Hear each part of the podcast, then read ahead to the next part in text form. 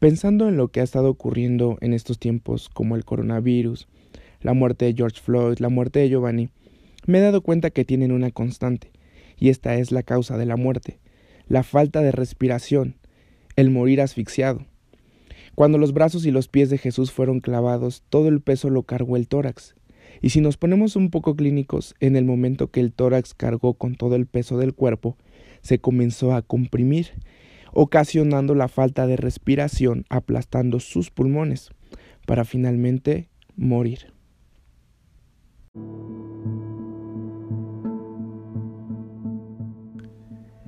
Estoy seguro que todos en algún punto de nuestras vidas nos encontramos en esta situación de no poder respirar. La falta de respiración puede tener muchos nombres, racismo, clasismo, depresión, miedo, muerte, la incertidumbre de no saber en dónde nos encontramos, qué estamos haciendo o lo que Dios tenga para nosotros. Cuando la montaña rusa llamada vida se encuentra en el punto más alto, todo es felicidad. Es cuando más paz hay en el corazón. Vamos y venimos. Llevamos un estilo algo acelerado, constante. Pero cuando se quiebra todo eso, porque la montaña rusa dio un cambio inesperado, comenzando a ir en picada, llegando incluso a perder cosas de, de, diferentes contextos y pertenencias. Es ahí cuando las cosas se ponen interesantes. Es lo que conocemos como proceso. En ocasiones, nuestra reacción inmediata es alejarnos por completo de la situación de nuestra relación con Dios.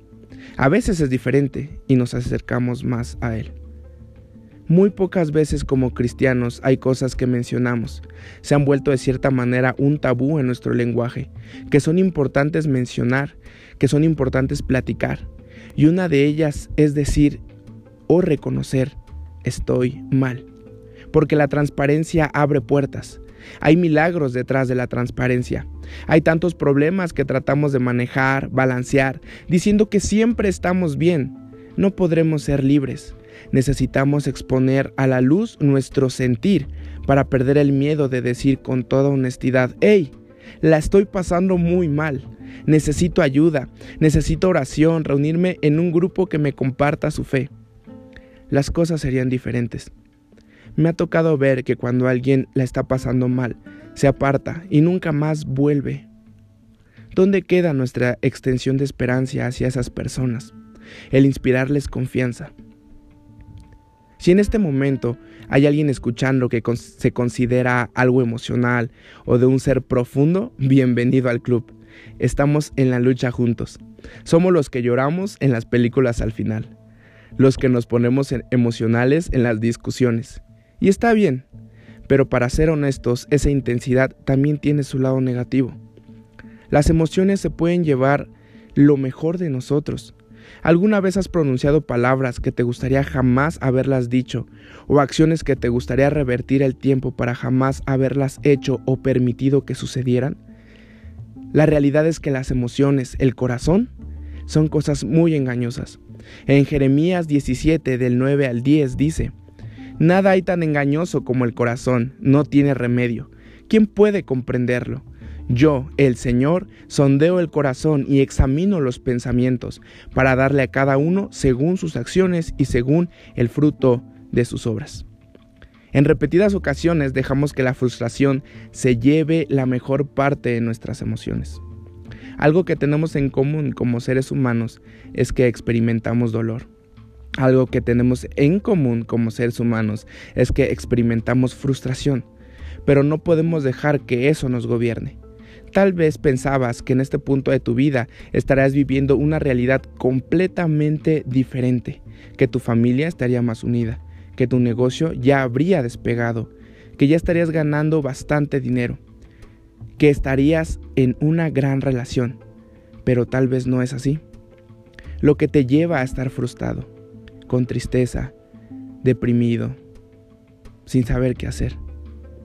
Debemos entender que aunque no estamos en donde queremos estar, por la inmensa gracia de Dios, hoy ya no estamos donde estábamos antes.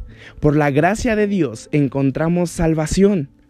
Por la gracia de Dios encontramos sanidad. Ya no estamos donde estábamos antes. ¿Te acuerdas dónde estabas? ¿Te acuerdas de dónde te sacó Dios? Oro y vivo por una iglesia que nos veamos con los mismos ojos de amor con los que Dios nos vio cuando nos sacó del lodo.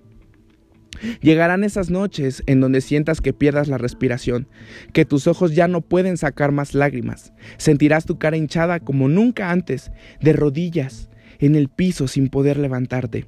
Ahí, en esa inmensa debilidad, es donde el amor y gracia de Dios se están derramando en tu vida.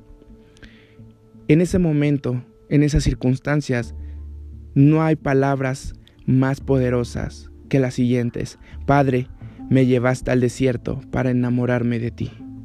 En ese desierto, en esas noches, hoy he entendido que cuando comenzamos a adorar la bendición en lugar de Dios, cuando amamos la bendición en lugar de a Dios, se nos quita porque hemos perdido de vista que Dios es el que lo da.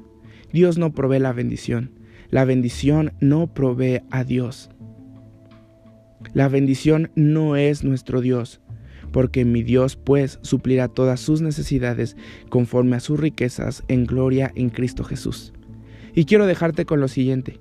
Jesús, siendo traicionado, humillado, en lugar de odiarnos, gobernó sus emociones y con amor pide misericordia para nosotros. Con el poco aire que le quedaba pronuncia las palabras que marcarían un antes y un después en la historia, su último aliento para después morir. Es lo que hoy a ti y a mí nos ha dado vida. Consumado es.